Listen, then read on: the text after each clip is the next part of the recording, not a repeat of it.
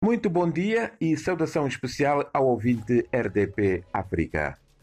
Vamos aos destaques do jornal O Ampula Fax, que se publica aqui na região norte de Moçambique. Dentro dos próximos oito anos, metade dos moçambicanos poderá trocar a lenha pelo gás de cozinha. Cerca de 15 milhões de moçambicanos poderão, dentro de oito anos, substituir o combustível lenhoso pelo gás de cozinha na confecção dos seus alimentos, no âmbito dos esforços do governo de massificação daquele tipo de combustível considerado menos danoso ao meio ambiente.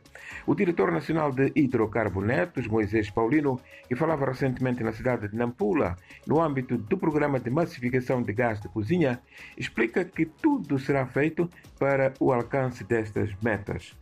Aliás, importa lembrar que entrou em funcionamento em abril do ano em curso no posto administrativo de Anchilo, distrito de Nampula, a cerca de 20 km da cidade capital provincial, um depósito de enchimento de gás de cozinha pertencente a Petromoc, cujas obras de implantação custaram 570 milhões de meticais, uma infraestrutura que conta com quatro tanques com capacidade de 50 toneladas métricas para encher 5.500 botijões por dia num turno normal de trabalho. Para além do gás de cozinha, o governo está igualmente a massificar no país o uso de gás para viatura. E no âmbito deste programa, está previsto para breve a construção de um posto de abastecimento em Vilanculos, na província de Inhambane. Aqui na cidade de Nampula, atraso na libertação de fundos condiciona a reabilitação de estradas.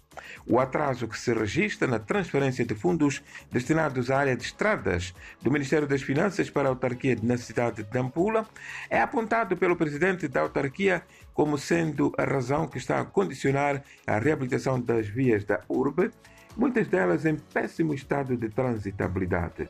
De acordo com o IDIL, Paulo Vahanle, que falava durante a quarta sessão ordinária da Assembleia Municipal, realizada semana passada, a autarquia ainda não recebeu as transferências dos fundos referentes aos meses de agosto e setembro do ano em curso. Com problemas de fendas labiais, cirurgias corretivas beneficiam 21 pacientes. Um total de 21 cidadãos idos das províncias de Nampula e Zambésia com problemas de fendas labiais beneficiou-se recentemente de cirurgias corretivas no âmbito de uma campanha neste sentido lançada pelas autoridades de saúde.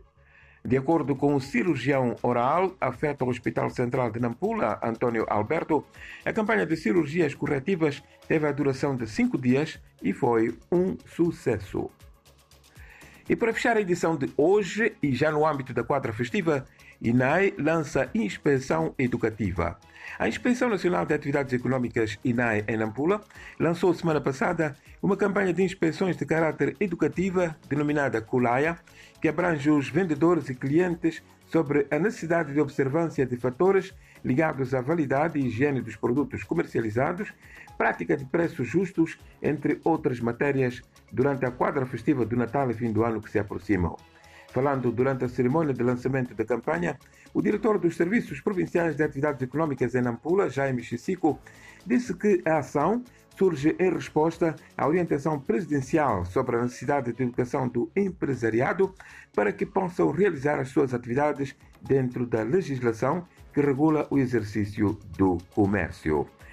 Estas e outras notícias podem ser lidas na íntegra na internet através do www.amplafax.co.mz.